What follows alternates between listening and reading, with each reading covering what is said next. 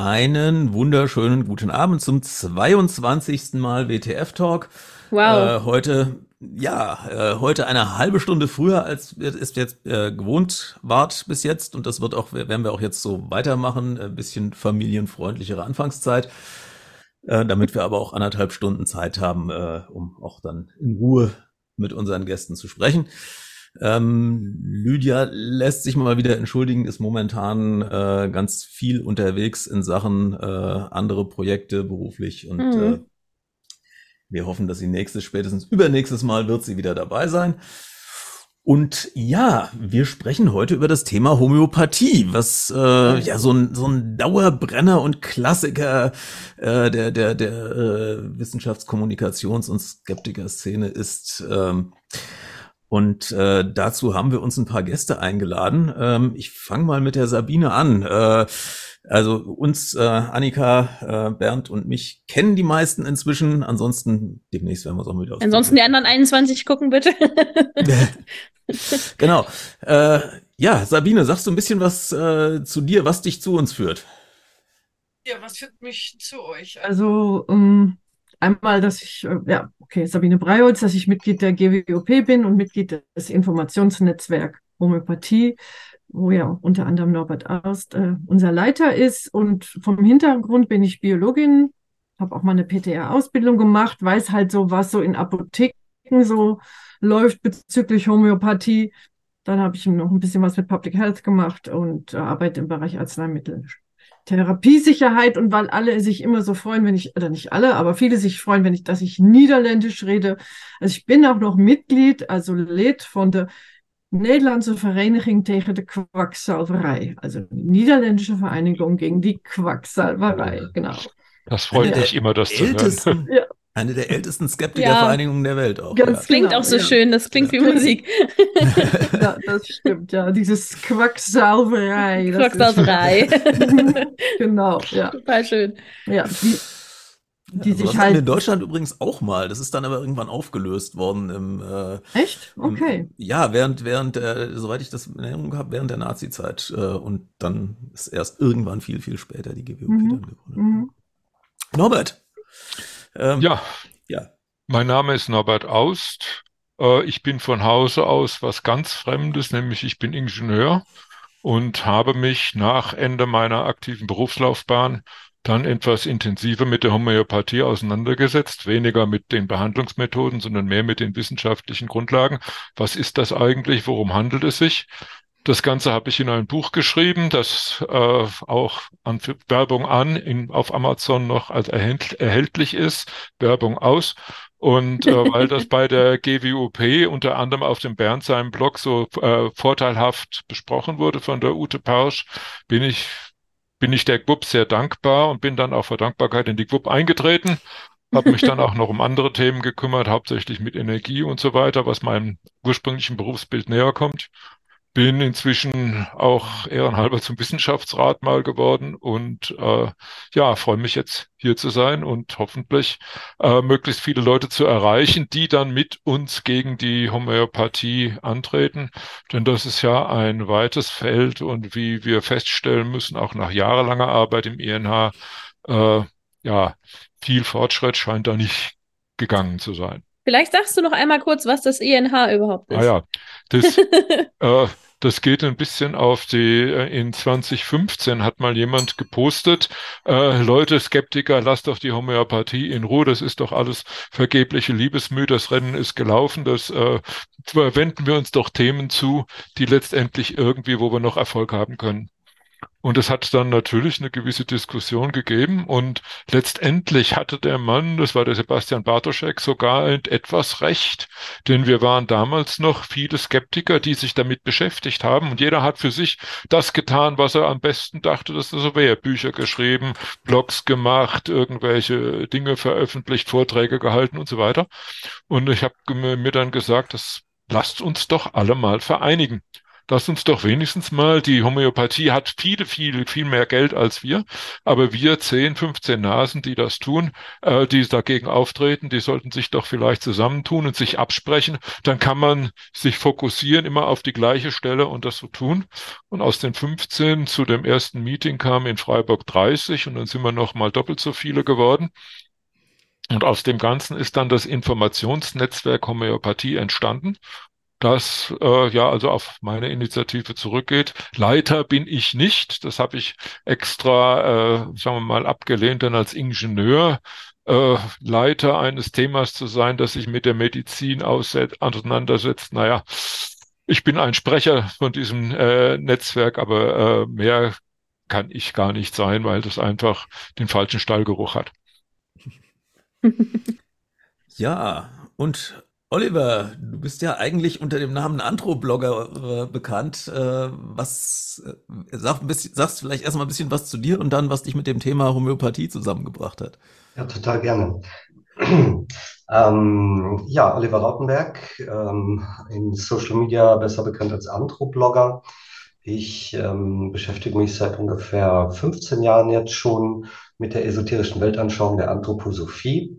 Und die Anthroposophie ist quasi ähm, in medizinischen Bereichen sowas wie das hässliche kleine Geschwisterkind der Homöopathie. Ähm, profitiert von denselben Ausnahmegesetzen, äh, die den Menschen erlaubt, Mittel ohne Wirknachweis auf den Markt zu schmeißen. Und ähm, vielleicht ist bekannt, ich habe damit angefangen, als als meine Kinder in einem anthroposophischen Krankenhaus geboren wurden und es dort statt Medizin nur ähm, ja, Placebo gab. Äh, Quacksalbermedizin, Scheinmedizin und auch homöopathisch verdünnte Mittel. Denn ähm, die Anthroposophie macht es ähnlich wie die Homöopathie. Ähm, sie verdient, verdünnt die meisten ihrer Mittel sehr, sehr stark. Und ähm, deswegen passt es eigentlich ganz gut rein, dass ich heute auch dabei bin. Ja, das freut uns. Und vielleicht zum Einstieg, äh, Sabine, magst du ein paar, paar, Worte dazu sagen, was eigentlich Homöopathie ist äh, und wie sowas gemacht wird?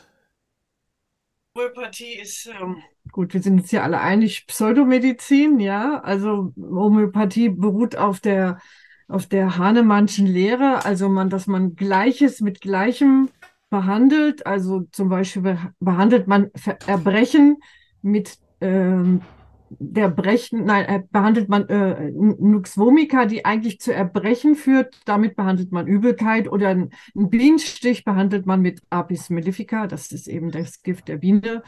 Und das alles wird eben so weit potenziert, was aber nichts anderes heißt, als eben so weit verdünnt, dass halt zum Großteil keine Wirkstoffe mehr in homöopathischen Mitteln in Hand, äh, vorhanden sind. Das hängt immer vom Potenzierungsgrad ab, also vom Verdünnungsfaktor ja, so ganz groß, ganz grob halt hat Hahnemann das ja auch an sich selbst erforscht. Da gibt es ja dieses China-Rinden-Experiment, wo er meinte, er hätte da irgendwie gewisse Effekte und ja, hat es dann alles notiert und ja, so ist die Homöopathie entstanden.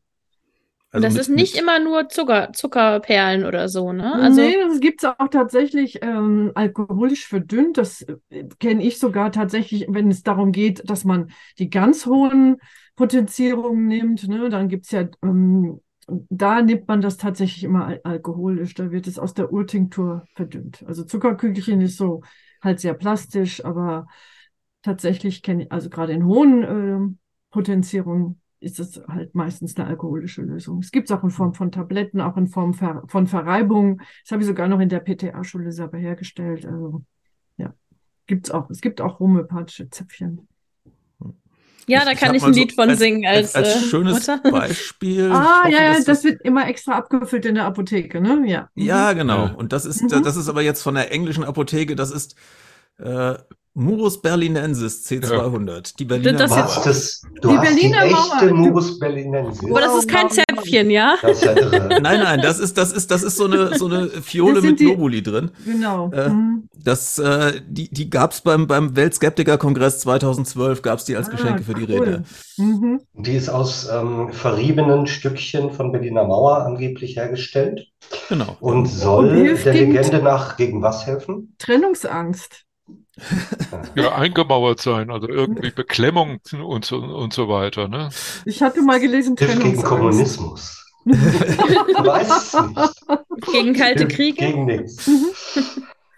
Ja. Ja. Also es ist, äh, es, es gibt ja alle möglichen, äh, zum Teil relativ skurrilen. Äh, ja, Sonnenlicht habe ich irgendwie letztens gesehen. Das ist, das ist aber dann, glaube ich, ein anderer Herstellungsprozess. Also, ähm, weil mhm. Sonnenlicht kann man ja nicht, ähm, kann man ja nicht verschütteln. Also ja, doch, äh, doch, doch, doch, doch. Ah, du hast doch keine Ahnung. Äh, deswegen ist der Norbert hier. ja, du, du kannst mhm. alles machen. Also es gibt eine ganze Linie. Da ist nicht nur Sonnenlicht, sondern auch das Licht des Jupiter oder das mhm. Licht der Venus beim Sonnendurchgang oder was auch immer. Das ist alles. Da wird also das äh, erstmal irgendein Lösungsmittel genommen. Das wird vor ein Fernrohr, also da, wo dann mal im Fernrohr normalerweise das Auge ist, kommt diese, äh, kommt diese Flüssigkeit hin, so ein Fläschchen mit dieser Flüssigkeit und dann wird das Fernrohr auf das entsprechende Gebilde, was man da äh, haben will, gerichtet und dann nach einer gewissen Weile, wenn das Wasser die äh, dies alles aufgenommen hat, dann hat man da eine Urtinktur. Es gibt sogar, und das ist erstaunlich, äh, das Licht des schwarzen Loches. Äh, Ignis, nice. doch, doch, doch, gibt's. Und dann habe ich immer, wenn das so ist, wenn das wirklich ein wirksames Medikament ist, dann gibt es zweimal den Nobelpreis. Nämlich erstmal dafür, für den Nachweis, dass Homöopathie wirkt und den zweite, dass ein schwarzes Loch Licht ausstrahlt. Denn das ist jetzt nur aus meiner Sicht, aus meiner etwas einfachen Sicht, das Kriterium, ein schwarzes Loch für ein schwarzes Loch, dass es eben kein Licht ausstrahlt und die Homöopathen können das einfangen. Ne? Ich finde, das müssten wir allen unseren Grufti-Freunden schenken, oder? die, die Hawking-Strahlung. Ich wollte es gerade sagen. Aber ja, aber, aber grundsätzlich, ja, also tatsächlich, wir, wir haben, haben in, in Frankfurt äh, den, den äh, Astronomielehrer Oliver Debus, äh, der bei uns recht aktiv ist, und der kam auch mal auf die wunderbare Idee, man könnte doch Globuli herstellen, dass man mit dem Licht von irgendwelchen Sternen und Planeten bestrahlt. Und ich sagte nur, Oliver, sorry, aber das ja. gibt's alles schon. Das ist das, das, das große Schicksal, wenn man versucht, Esoterik zu parodieren. Äh, es, es ist alles schon nein, da. Das geht nicht. Das, das ist uns beim INH genauso passiert. Wir hatten, wir hatten in unserer Gründungsversammlung, haben wir mal so gedacht, auch so brainstormt, was können wir tun und das in Gruppen Arbeit ausgearbeitet. Und dann kam einer auf die Idee, machen wir doch mal eine ganz irre, eine ganz irre äh, Therapieform und melden die beim Gesundheitsamt an. Oder nicht Gesundheitsamt, also hier bei, was weiß ich, GBA oder wer dafür zuständig ist. Und das, womit die uns ablehnen, das nehmen wir für die Homöopathie. Ne? Das könnte man, könnte man, also dann haben wir eine Argumentation und wir kamen auf die Astrohydrotherapie, das genau das ist. Und dann haben wir gesagt, äh, äh, wir mussten feststellen, das gibt's schon. Also diesen. ja, das ist genauso, wie man irgendwo Quanten davor hängt. Es gibt auch äh, Quantenastronomie, Quanten, Quantenunternehmensberatung, es gibt alles, ja. ja zu kurz zur Homöopathie einfällt, ist, dass die Homöopathie sich ja auch, also es gibt ja verschiedene Lehren der Homöopathie und es widerspricht sich ja teilweise enorm. Also es ja. das heißt ja immer Gleiches mit Gleichem bekämpfen. Gleichzeitig gibt es dann aber halt auch, sagen wir mal, normal wirksame Arzneistoffe oder zumindest Phytotherapeutika, die dann einfach verdünnt werden und dann homöopathisch äh, angewandt werden. Also das widerspricht sich halt sowieso alles total in sich. Dann gibt es eben die Komplex-Homöopathika. Also das Ganze ist auch noch nicht mal stringent. Mhm. Also es gibt im Prinzip keinen Stoff auf gottesweitem Erdboden, aus dem man kein Homöopathikum machen könnte. Und demzufolge, es gibt auch praktisch von jedem Stoff ein Homöopathikum. Äh, es gibt äh, Bier als Homöopathikum, es gibt Goldhamsterfell, es gibt, äh, äh, ich weiß nicht, die verschiedenen Dichte. Gibt es Fahrrad? Bestimmt. Wow. Also, Fahr also Fahrradreifen oder sowas gibt's bestimmt. Also die äh, verschiedene Eiterarten gibt es als Homöopathie. Ja, ja. Nosoden, also das, ja. Nosoden. Mhm. Man kann also im Prinzip aus allem irgendwo ein Homöopathikum machen. Und es ist ja noch nicht mal so, dass man des Stoffes selber habhaft werden muss. Äh, man muss nur irgendwo in der Nähe gewesen sein, wo der Stoff gewesen sein könnte. Ne? Also ja. so wird zum Beispiel Radium, die Potenz Radium mhm. was weiß ich, gemacht. Äh, der, äh, da geht jemand um mit, mit, mit so einem Wasserding um Kernkraftwerk rum und ja, es könnte sein. Und es gab mal eine, ein Homöopathikum, das war irgendeine äh, ganz seltene Giraffenart oder sowas, die irgendwo im Dschungel oder sonst was lebt. Und äh, haben wir dann gefragt, ja, wie, wie kommt ihr denn da überhaupt an eine Ruhrtinktur? Ne? Wir ja, die sind dann durch den Wald und haben da irgendwie eine Schaufel Erde und da war das Tier bestimmt gewesen irgendwann mal und dann muss mhm. in der Erde und das ja, das, das kann man dann verschütteln und verdünnen und äh, dann hat man also das Richtige. Man muss nur den richtigen Geist, die richtige Einstellung dazu haben. Es ist halt immer faszinierend, woher weiß das Mittel, welchen Bestandteil dieser Erde es potenzieren muss. Mhm. Ja, also ähm, nicht, dass, dass der aus Versehen an der gleichen Stelle liegende Affenkot potenziert wird. Das will man ja nicht. Man will ja, genau. man will ja die Giraffe potenzieren. Und ähm, das gehört zu den vielen Geheimnissen, die die Homöopathie nicht erklären kann. Man, man Oder die, die Verunreinigungen ja im Glas. Ne? Genau, man potenziert mhm. ja auch nicht die Verunreinigung im Wasser wunderbarerweise. Ja, genau. Das ist, ja, mm, ja. Und gleichzeitig gibt es ja auch Vergiftung mit Homöopathika. Also jeder homöopathische äh, Hersteller, wie die Schwabe zum Beispiel, die müssen ja auch einen sogenannten Pharmakovigilanzbeauftragten haben. Da habe ich mich früher mal gewundert, wozu. Es wirkt ja nicht, aber es gibt ja tatsächlich Fälle von, zum Beispiel in England war das, von Kerosinvergiftung, also dadurch, dass es nicht genügend verdünnt war. Oder auch Tollkirsche-Vergiftung mhm. hat es schon gegeben. Einfach mhm. durch den zu geringen Verdünnungsgrad. Ja, Zahnungsgel. Da, da ja. kenne ich halt eine Geschichte ja. von Zahnungsgel für, für Babys. Okay. Oh, mhm. Äh, was nicht genug verdünnt war auch, ja. Mhm. Aber das ist ja jetzt nicht ein Problem der Homöopathie, ob das Homöopathie nee. wirksam ist, sondern nee. das ist einfach genau. ein daneben gegangener Fertigungsprozess. Ja, ne? genau. Das, ne? das genau. Soll, sollte man mhm. mal nicht, äh, nicht Genau, vergessen. das sollte man unterscheiden, Klar. stimmt. Ja. Aber was ist denn an der Homöopathie selbst schädlich? Weil wir haben ja schon gesagt, die wirkt nicht über den Placebo-Effekt hinaus. Warum ist die schädlich? Warum reden wir heute darüber? so ganz provokant gefragt. Darf ich anfangen oder wer? Ihr dürft alle was sagen, natürlich. Okay. Vielleicht Norbert, du? Ja, also sagen wir mal ganz offensichtlich ist es, also ist es ja schädlich, wenn man ein Medikament einnimmt, das nicht wirken kann. So, wenn man das beim Schnupfen tut, der halt von einer Woche auf sieben Tage abgekürzt wird, oder der beim, beim Suffkopf, der nicht 24 Stunden mehr dauern soll, sondern nur noch einen Tag, äh, okay, kann man das irgendwo sein. Aber Homöopathie wird ja als äh, Alternative zur realen Medizin für, für Krankheiten, Diabetes, Krebs, äh, was weiß ich, also richtig gehen, massive Krankheiten. Und wenn man dann letztendlich irgendwo ein Medikament einnimmt, diesem vertraut, und sagt äh, und, und dann wartet, dann hat man vielleicht ein Problem, insbesondere weil die Homöopathie die, äh, den, das Konzept der Erstverschlechterung kennt. Also wenn es, wenn es nach der Einnahme des Mittels mit den Symptomen, die man hat, erstmal bergab geht, dann ist das ein Zeichen dafür, dass dieses Mittel ja seine Arbeit tut und aber umso umso später irgendwie umso viel wirksamer äh, äh werden kann. Das heißt, durch diese sogar noch, wenn es schlechter wird, ist, ist es gut. Ähm, durch diesen, durch diesen Konstrukt werden also die Wartezeiten auf eine Wirksamkeit relativ lange und dann gehen vielleicht irgendwelche Fenster zu, die man da äh, irgendwo, wo man hätte was tun können, gerade wenn man Krebsbehandlungen auf diese Weise so macht ging ja auch einiges durchs Fernsehen, so äh, in der Richtung, dass da jemand hier irgendwie sich einem Wunderheiler, Geistheiler ist jetzt nicht nur Homöopathie, sondern auch anderen äh, äh, unspezifisch, unwirksamen äh, Pseudomedizinen anvertraut hat und dann eben zu weit gegangen war. Was ich noch gerne ergänzen dazu möchte zu Norbert, ist, dass ähm, auch bei Bag Bagatellerkrankungen finde ich Homöopathie eben auch nicht angemessen. Ich meine, das kann ja jeder selber entscheiden, wie er möchte, aber er soll es halt aufgeklärt tun. Und in dem Moment, wo ich jemanden in der Apotheke ein homöopathisches Mittel anbiete, halte ich ihm ja dann praktisch den Unterschied zwischen, wenn es überhaupt ein Placebo-Effekt ist, und dem wirksamen Stoff vor. Ja, also oh. er wird ja dann trotzdem nicht adäquat behandelt. Mhm. Und das ist halt, was meine Kritik ist an auch an der Homöopathie bei Bagatellerkrankungen und ich finde es einfach auch nicht in Ordnung, dass da geht sogar. Mhm. Da möchte ich sogar noch viel weiter ausholen dazu. Denn wenn man bei Bagatellerkrankungen Homöopathika nimmt und die geht weg, irgendwann die Bagatellerkrankung, was ja. sie irgendwann no normal tut, Natürlich. dann hat, dann kann man eigentlich nicht anders als den Post-Hoc Ergo Propter Hoc Fehlschluss mhm. unterliegen. Das, der ist so tief in uns ja, drin, evolutionär ja. verankert, natürlich. das können wir das gar ist, nicht. Ja. Mhm. Kleine also das ist der Fehlschluss, Norbert, wenn man sagt, ähm, danach, also danach aber mhm. äh, deswegen. Ja, danach ging es mir besser, also muss es mir deswegen besser gegangen sein. So. Genau.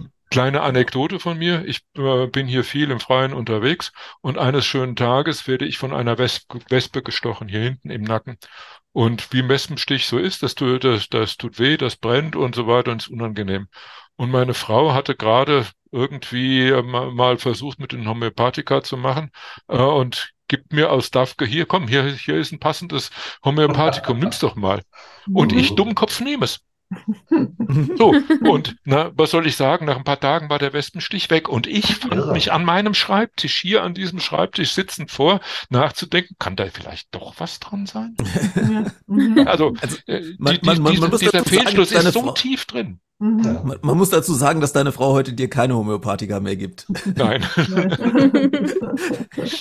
ja, aber es ist, es ist auch sowas wie, äh, da gibt man zum Beispiel dem Baby dann das ein Zäpfchen, homöopathisches Zäpfchen und dann hilft das. Aber es war halt das Zäpfchen, was geholfen hat, nicht der Wirkstoff da drin, sondern einfach, dass da was quasi reinging und dann wieder mhm. rauskommt. Mhm. so, ne? Ähm, es kam auch gerade noch eine Frage in den Chat, äh, ob Dentinox auch homöopathisch sei. Und dazu kann ich sagen, nein, ich habe es nämlich gerade nachgeschaut. Ja. Und, äh, nee, es enthält Lidocain. Kamillenblüten und Lidocain. Genau. Also es ist nicht homöopathisch. Ne, eine, eine andere Frage aus dem Chat, die ich ganz spannend fand, war, äh, gibt es dann auch homöopathische Verhütungsmittel? Ui. Uh. ja, ähm, die gibt es meines, meines Wissens gibt es die nicht. Trotzdem äh, wirken Globuli auch zur Verhütung. Man muss sie ganz stark zwischen die Knie klemmen. Ähm, also sie muss das tun, nicht er, sie. er auch, er auch. Beide. Sicher, sicher. ähm, wir haben jetzt mehrfach von ähm, homöopathischen Medikamenten gesprochen und davon möchte ich eigentlich, dass wir wegkommen. Mhm. mhm. Weil ich persönlich sage dazu Mittel, weil alles, was irgendein äh, Pseudomediziner zusammenpanscht, ist für mich ein Mittel. Ähm, es ist kein Medikament und es, äh, ich sage das nochmal, falls es noch nicht jeder gehört hat, es gibt keine alternative Medizin, so wie es keine Alternative zur Physik gibt glaube ich an die alternative Physik, dann fliege ich morgen früh mit dem fliegenden Teppich zur Arbeit. Oder ich sitze einfach drauf und sage, der fliegt, obwohl er gar nicht abhebt. Ähm, also es gibt keine alternative Medizin, wenn es einen Wirknachweis gibt und das Ding funktioniert, ist es Medizin, ansonsten ist es keine. Oder zum Beispiel Pseudomedizin oder wie ähm, Professor Dr. Edzard Ernst das nennt, Scheinmedizin. Mhm. Oder also, Scam, sagt er auch im Englischen. Scam, so-called ja. Alternative Medicine. Ja. Und ich glaube, wer hat es denn übersetzt? Das war, glaube ich, die Hoax Mistress ähm, Alexa, die daraus dann scheinmedizinischer Unfug, also Schmu gemacht hat.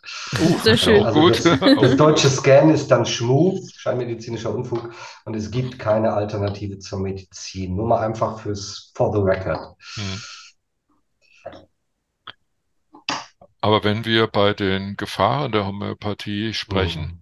das war jetzt auf den Patienten bezogen, der jetzt irgendwie da der ganzen Sache anheimgefallen ist. Es gibt aber das weitere äh, Risiko, also wir sehen im Prinzip zwei. Das eine ist die Medikamentisierung des Alltags. Ähm, ja. Es mhm. gibt, wer, wer kleine Kinder hat und das Kind fällt auf den Spielplatz hin, er kann todsicher sein, dass irgendeine wohlmeinende Mutter dann mit Globuli anrückt. Äh, äh ja, oder so Heimwehtropfen, Globuli, ja, Heimwehtropfen. So, sowas. Ne? Also, mh. Und man lernt dann letztendlich schon in frühen Kindesbeinen, dass man irgendwo, mhm. wenn man, wenn sein Befinden etwas vom, äh, vom Gleichgewicht von der mittleren Norm abweicht, dass man dann irgendetwas einwerfen muss, ähm, um da wieder hinzukommen. Das ist das eine. Und das zweite ist, Homöopathie muss sich ja gegenüber der normalen Medizin abgrenzen und äh, letztendlich irgendwo äh, da, da die ja unvereinbar eigentlich gegenüberstehen, wenn das eine stimmt, kann das andere nicht richtig sein und umgekehrt, dann muss man also auch irgendwo äh, ablehnen, also die Methoden, die Studienlage, die Methoden und so weiter. Und diese Abgrenzung führt dazu, dass letztendlich die Errungenschaften der modernen Medizin abgewertet werden, dass irgendwelche Verfahren und wie sagen wir mal Impfen zum Beispiel, dass das als äh, ja als Humbug und so weiter einfach abgewertet wird und das ist eine ganz massive Gefahr. Ich meine die äh, Querdenkerbewegung, die wir während der äh, Corona-Pandemie hatten, äh, ist ein Zeichen oder ein Symptom dafür, wie stark das vorangeschritten ist und erstaunlicherweise ähm, wie weit man sich da schon, zumindest einzelne, äh, einzelne Leute sich davon entfernt haben, von dem Vertrauen oder von dem, was man sagen muss, Glauben in dem, was hier äh, die Medizin leisten kann. Insofern, ja. das ist ja der erstaunliche Punkt, dass es, äh, ich weiß nicht, Norbert, 30.000 oder so Ärzte, studierte, promovierte Mediziner, die Homöopathie irgendwie nebenbei oder mhm.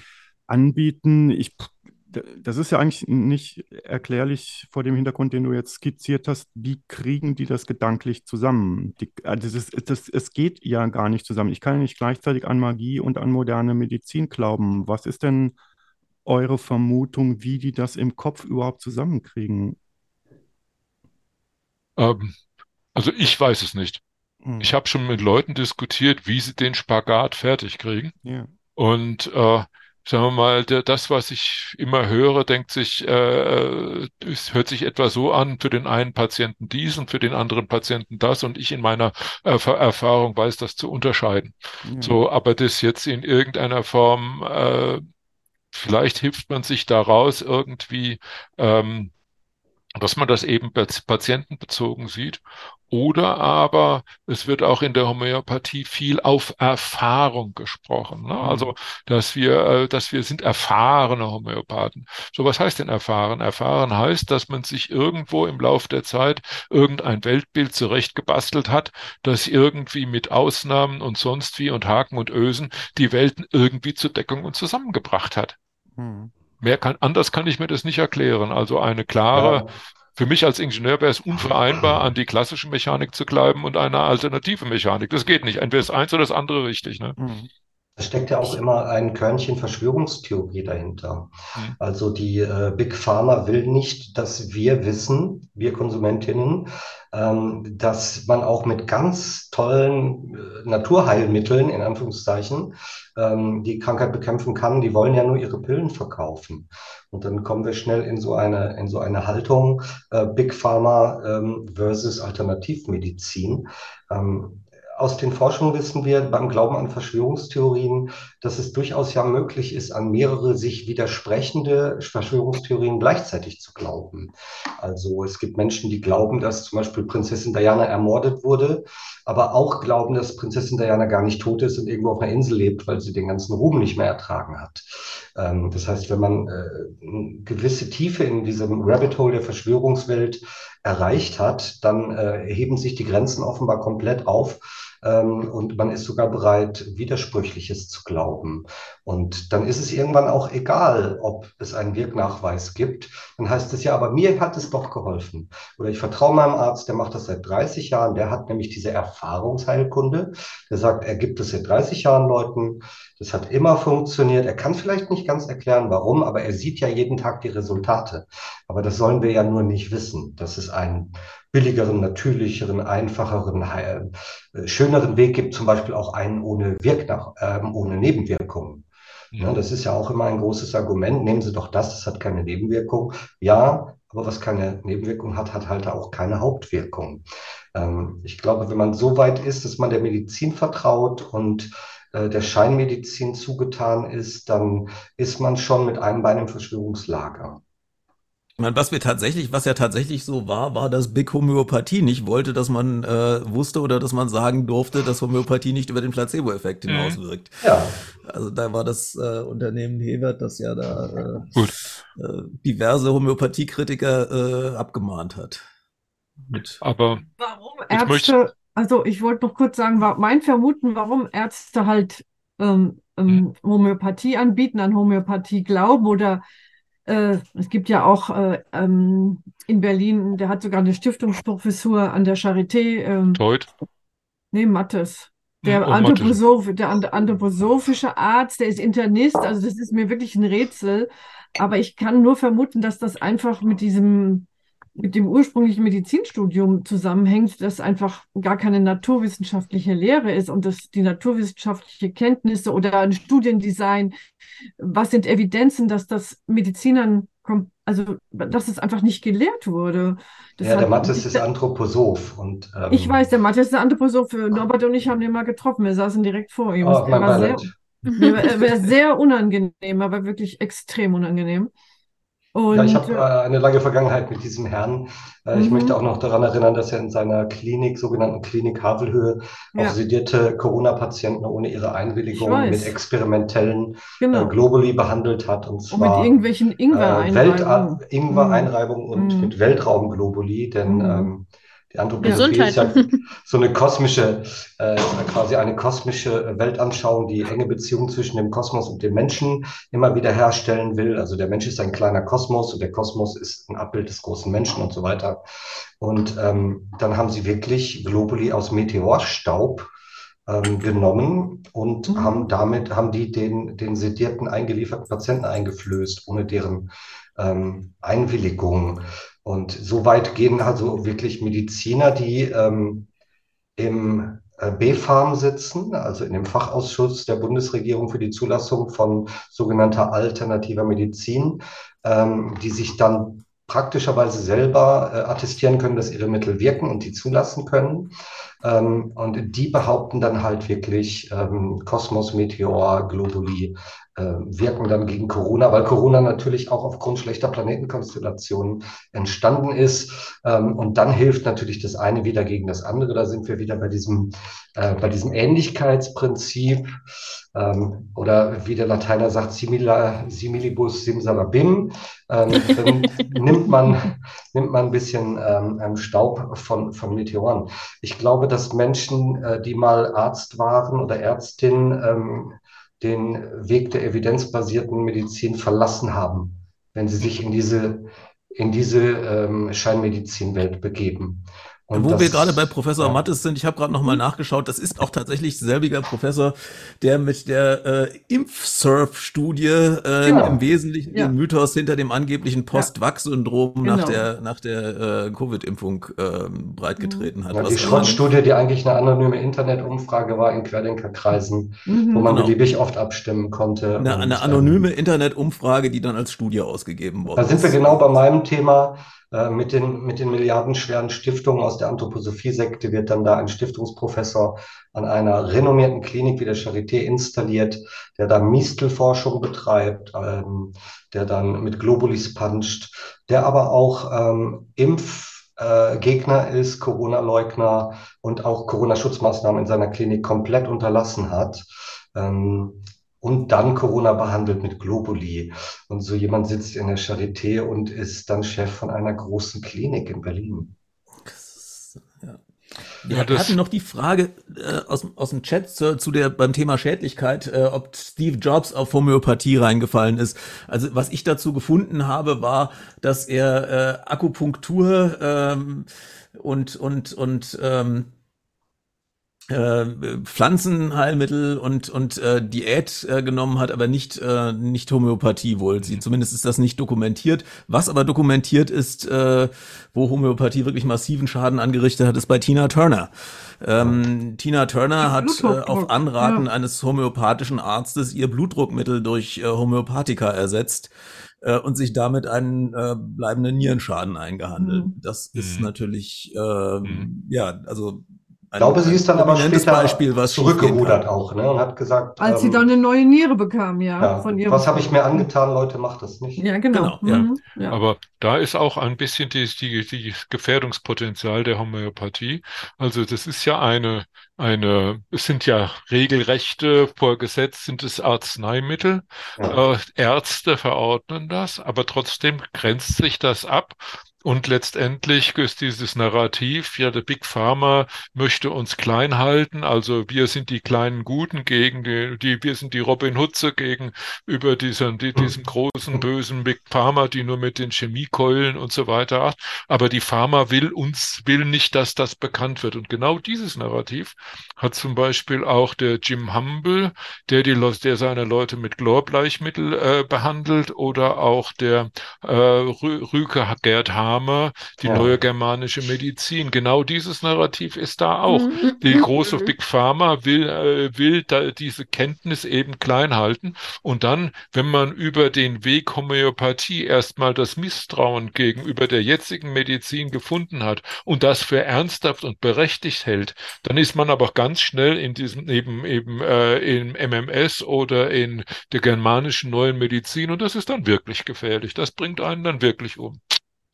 Mich ärgert da immer diese Mogelpackung, denn ähm, Homöopathie ist Big Pharma. Die Homöopathiehersteller, die sitzen in fast allen ähm, Medizinverbänden oder in den ganzen Herstellerverbänden. Ähm, sie äh, machen fast eine Milliarde Umsatz, also fast so ein paar 900 Millionen Euro im Jahr mit Scheinmedizin ähm, und verdienen da sehr, sehr gut dran, weil sie brauchen keine Wirkstoffe reinzutun, sie brauchen also gar keine Ausgangsstoffe, sie brauchen keine Studien machen, um die, äh, um die Wirksamkeit zu belegen, sie brauchen eigentlich nichts, sie können das als Medizin deklarieren und verkaufen und können quasi mit einer Ringelblume über 100 Jahre lang Ringelblumen Globuli herstellen. Ähm, also nichts drin, nichts dran, riesige Gewinnmargen auch. Ähm, wie ähm, der Dr. Lübbers vom ähm, INH mal äh, vorgerechnet hat, auch selbst die Apotheken verdienen äh, sehr viel besser an äh, Globuli als an echter Medizin. Die Gewinnmarge ist wesentlich größer. Und ähm, das Ganze ist einfach ein staatlich legalisiertes Betrugssystem, wo sich eine goldene Nase mit dem Nichts äh, verdient wird. Und ähm, wenn man sagt, ja, die Pharmabranche, natürlich ist die kriminell in Teilen, natürlich sind die auf ihren Gewinn ähm, fixiert, natürlich haben die keinen Bock, was weiß ich, HIV-Medikamente für Afrika herzustellen. Ähm, aber ähm, da läuft einiges schief, aber bei der Homöopathie läuft es halt immer schief. Mhm. Die ist halt immer in jeder Beziehung eine nicht wirksame Scheinmedizin und ähm, deswegen sind, treffen eigentlich alle Vorwürfe, kommen wie ein Bumerang zurück auf die eigene Pseudomedizin, denn die sind Big Pharma, die betrügen aus Prinzip und zwar immer und bei jedem Mittel und in jedem Falle mhm. und ähm, da, deswegen ist dieses Argument Big Pharma eigentlich löst sich in Luft auf wie, wie eine Aspirin im Bodensee die du hinterher dann als Kopfschmerzmittel verkaufst. Es gibt ja auch noch andere Punkte, Oliver, genau in dem, in dem Bereich. Ich habe ja, ich bin, bin ja eigentlich Medizinjournalist und ich ja. bin eine Zeit lang sehr häufig zu, zu Pressekonferenzen eingeladen worden, wo so neue Krebsmittel vorgestellt worden sind. Mhm. natürlich ist das richtig, Oliver. Das waren alles sehr nette Veranstaltungen. Das war auch nicht hier irgendwo um die Ecke, sondern schon in herausgehobenen Städten mit Flug und mit einem schönen Abend und mit allem und in Schweden und was weiß ich wo.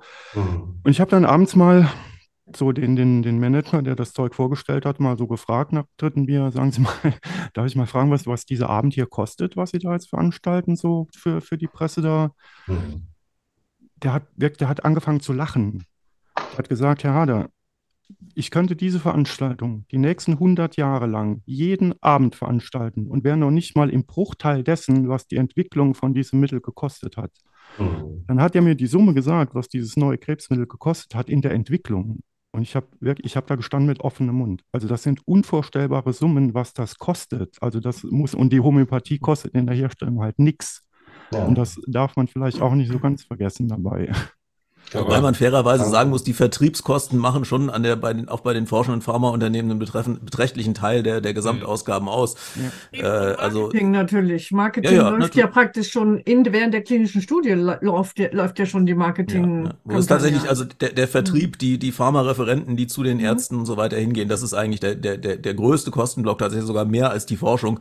Aber äh, ja, es ist halt äh, schlichtweg auch die Art und Weise, wie halt bei uns äh, auch Ärzte über neue Arzneimittel lernen. Aber also, äh, Sabine, vielleicht kannst du mal ein bisschen, bisschen was zum, zum, zur Situation in den Apotheken sagen, weil also ich hatte, ich habe schon den Eindruck, dass zumindest in meinem Umfeld hier, als ich vor vor 15 Jahren, wenn man in eine Apotheke gegangen ist, und geguckt hat, äh, gibt hier irgendwo eine Apotheke. Irgendwann habe ich eine Apotheke gefunden, wo es keine, keine Homöopathika in, den, in der Sichtwahl, also in den Regalen liegen gab. Inzwischen finde ich kaum noch eine hier in der Gegend zumindest, äh, die noch äh, offensichtbar Homöopathika rumstehen haben. Äh, das ist aber eine Entwicklung eigentlich so aus den letzten drei, vier Jahren. Ich ähm, glaube, das hängt ganz stark davon ab, wo man wohnt, ja, weil da, da richtet sich die Apotheke ja schon auch nach dem Bedarf. Und wenn man zum Beispiel im Prenzlauer Berg ist, ähm, wird euch vielleicht was sagen, ist halt so irgendwie der das Viertel, wo halt äh, viele äh, irgendwie so alternative Leute wohnen, da ist Homöopathie überhaupt nicht wegzudenken. Da ist das halt auch eine Rieseneinnahmequelle. Ich habe selber mal in der Apotheke im Prenzlauer Berg gearbeitet. Also es war wirklich unerträglich. Und wir haben da auch äh, sehr viele Homöopathika wurden da selbst hergestellt. Wenn du jetzt aber irgendwie nach Marzahn fährst oder fährst nach Neukölln, ja, da kaufen die Leute sich mal einen Tee, wenn sie sich was irgendwie Gutes tun wollen. Aber da gibt's kein, da wirst du homöopathische Mittel gar nicht los. Also ich arbeite ab und zu, besuche ich nochmal eine Apotheke in Neukölln und ich war neulich ganz entsetzt, als da plötzlich Veleda-Produkte in der Freiwahl waren. Da habe ich gewusst, okay, die Hipster sind da die Hipster sind jetzt angekommen, ja. ja. Das gab es vorher in Neukölln nicht, wirklich nicht, ja. ja. Also, also mhm. Veleda zur Anmerkung ist dann anthroposophisch. Das also, ist anthroposophisch, das ist genau. anthroposophisch genau. Also in den Veleda-Produkten ist zum großen Teil tatsächlich was drin. Da ist dann eher die Frage, ob das, was äh. drin ist, was mit dem zu tun hat, wogegen es helfen soll. Ja, ja das, also das ist jetzt wieder, ist wieder ganz schwierig. Ähm, Veleda ist ein vom Sektengründer Rudolf Steiner selbst gegründeter ähm, Konzern und macht sein Geld mit Kosmetika zum größten Teil und zum Teil aber auch mit Pseudomedizin, anthroposophischer Pseudomedizin, die in der Regel homöopathisch verdünnt ist. Das heißt, es gibt da auch äh, eine Babycreme, die äh, Wirkstoffe enthält. Ähm, dummerweise oftmals ätherische Öle, da stehen die Veledas drauf. Das tut mhm. nicht jedem Baby ganz gut, aber die machen natürlich auch Produkte mit äh, Phytotherapie, also mit Pflanzenheilkunde. Ähm, aber die Pseudomedizin-Sparte von denen, die mittlerweile, glaube ich, nur noch so 25 Prozent des ganzen Umsatzes ist, ähm, das nimmt sehr, sehr stark ab. Ähm, die ist halt homöopathisch verdünnt. Lustig ist, dass man mit einem Kauf von, einer, von einem Veleda äh, Make-up oder Kosmetika ähm, die defizitäre Pseudomedizinsparte dann quersubventioniert. Die nehmen also das Geld, was sie einnehmen, äh, mit den schönen, wohlduftenden Cremes und packen das da rein, um ihre Rudolf Steiner Hellseher Hokuspokus-Medizin äh, quer zu finanzieren. Also kann man guten Gewissens, oder ich kann guten Gewissens nichts von Veleda kaufen. Ähm, und war übrigens auch ähm, äh, jahrzehntelang der größte Hersteller von sogenannten alternativen Krebsmitteln, äh, wo viel, viel Tod und Leid durch entstanden ist, ähm, weil der Hellseher Rudolf Steiner irgendwann mal geglaubt hat, die Mistel, ähm, deren Aura konnte er sehen und hat gesehen, sie sei ein Pflanzentier, das vom Mond stammt und ähm, dass die Mistel schmarotzt auf der Wirtspflanze, auf dem Baum, genauso wie der Krebs auf den Organen ähm, schmarotzt. Und so hat er wieder dieses Ähnlichkeitsprinzip von der Homöopathie übernommen und hat gesagt, dann hilft die Mistel gegen, gegen Krebs. Und ähm, ja, das ist das weltweit meistverkaufte alternative, äh, sogenannte alternative Krebsmittel.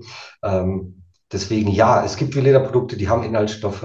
Die Veleda-Medizinprodukte haben in der Regel keine Inhaltsstoffe.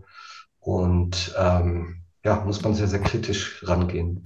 Ja, das ist ja das, was, was, weil ich gerne zu, zu Norberts Eingangsstatement kommen möchte. Was, was, was hat es gebracht? Ja, ähm, das, was Oliver gerade gesagt hat. Ich habe hier eine Apotheke eigentlich direkt gegenüber von meiner Wohnung, keine 50 Meter, wo ich aber praktisch nie hingehe, weil die ein sehr üppiges Sortiment in der Richtung haben.